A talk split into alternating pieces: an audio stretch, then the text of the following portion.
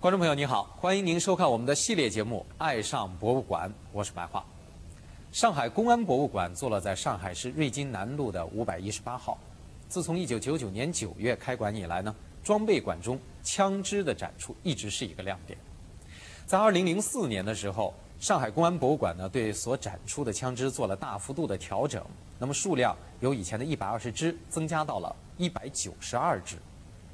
为了方便大家的参观呢，上海公安博物馆把日本九二式重机枪，还有一些老式步枪呢，做了零距离的展示。参观的人呢，可以用手来直接触摸这些老枪。在这些老枪的身上，凝结着人类战争史变化多端的历程。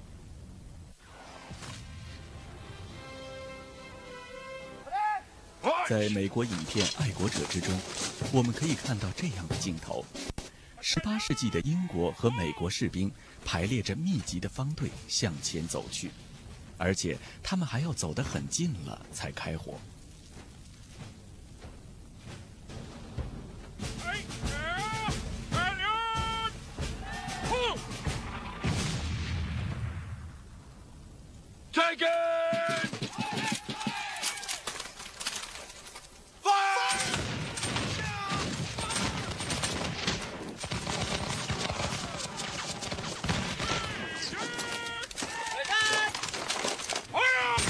到这段画面，我们不禁会产生疑问：那时的士兵打起仗来就这么不要命吗？其实秘密就藏在他们手中的步枪里。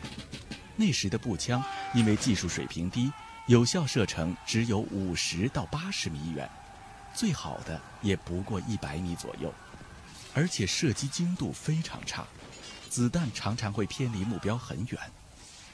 有一位名叫汉格的英国上校，在1814年写下这么一段话：想用一支平常的枪射击200码以外的人，你不如改为射击月亮，两者打中目标的机会都是一样的。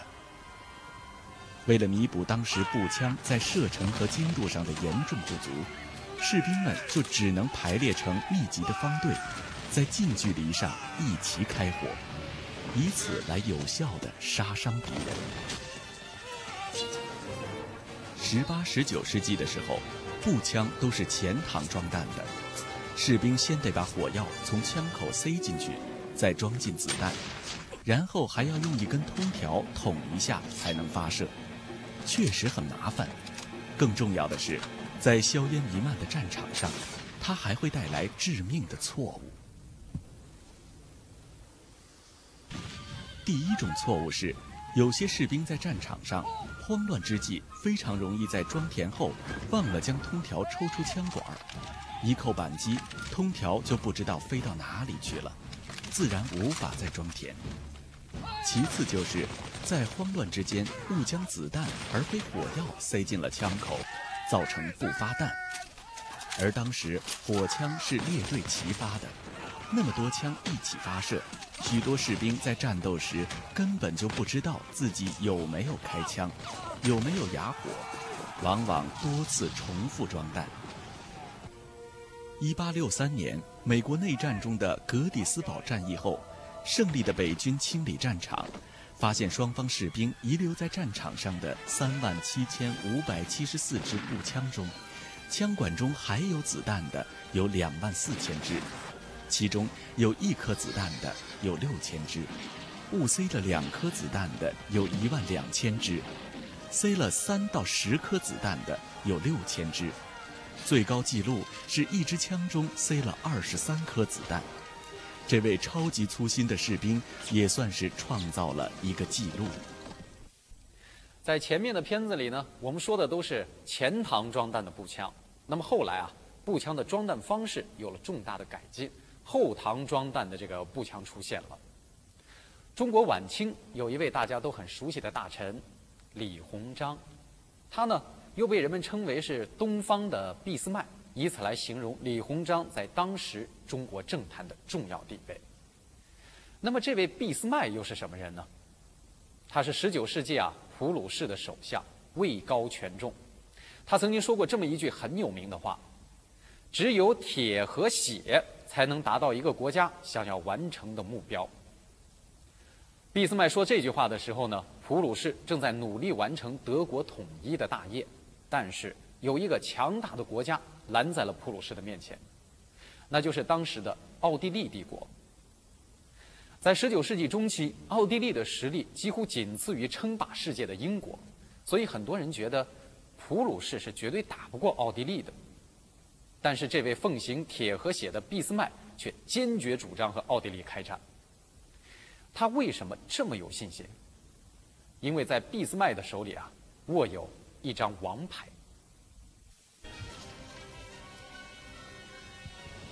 一八六六年，普鲁士为了完成德国统一的大业，与奥地利帝国之间爆发了一场战争。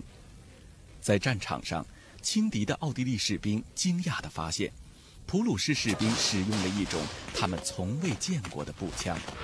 子弹可以直接从枪的后部装填，普鲁士人的火力速度大大超过了自己。更为重要的是，后膛装填的步枪可以趴在地上隐蔽地进行装填，而奥地利人依然在使用前膛装弹的老式步枪。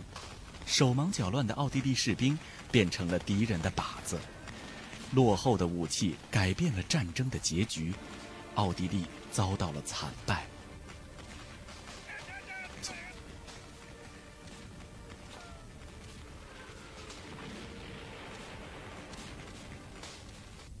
从十九世纪中期到现在，后膛装弹的步枪成为了主流。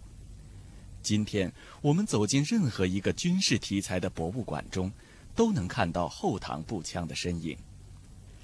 在上海公安博物馆内，就收藏着第二次世界大战期间日军使用过的三八式步枪。说起三八大盖儿，我们就会想起日本侵略者，而一提到八路军呢？最熟悉的就是小米儿加步枪。根据一些参加过抗日战争的老战士回忆啊，当时八路军使用的步枪种类呢是很多的，有这个汉阳造老套筒，也有中正式步枪等等等等。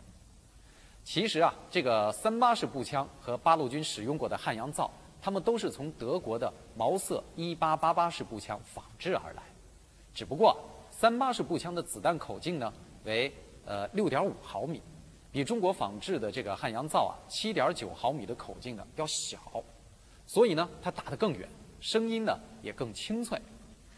所以当时的八路军往往一听这个枪的声音呢，就能够判断出来，哎，来的是日军还是来的友军。那这是二战时期呢中国抗日战场的情况。在欧洲战场上啊，还活跃着一种威力巨大的步枪。在第二次世界大战中。最著名的步枪要数美国的加兰德 M1 式步枪。在著名影片《拯救大兵瑞恩》当中，主人公和他的战友使用的就是这种 M1 式步枪。它也是世界上第一种投入实战的半自动步枪。只要上一次膛，就可以不断地把八发子弹全部发射出去。相比当时德军使用的一发一上膛的毛瑟式步枪。M1 在火力强度上优势十分明显，在影片《拯救大兵瑞恩》里登陆诺曼底海滩的片段中，M1 式步枪就发挥了巨大的威力。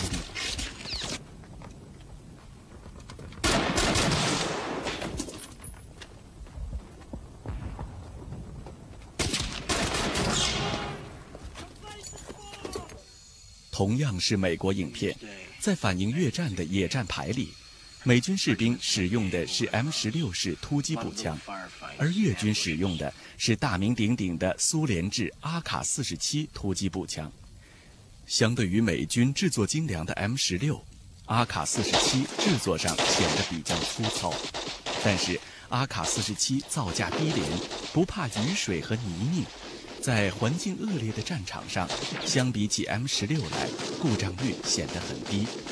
在越战中，美军士兵甚至会扔掉自己的 M 十六，捡起阿卡四十七来进行作战。一直到今天，阿卡四十七仍然在一些国家大量装备，甚至连恐怖分子也十分偏爱这种武器。从上世纪五十年代问世到今天。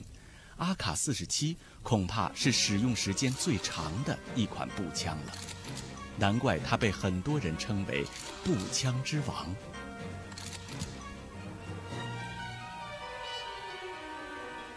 回到上海公安博物馆，我们还可以看到许多有趣的特种枪支。这把类似于瑞士军刀的小水果刀，其实是一把很隐蔽的小手枪。它的主人是旧中国上海青帮头目杜月笙。这支手枪由比利时制造，枪柄用二十四 K 黄金制成，折叠起来只有鸡蛋那么大。它的主人是上海滩的大流氓头子黄金荣。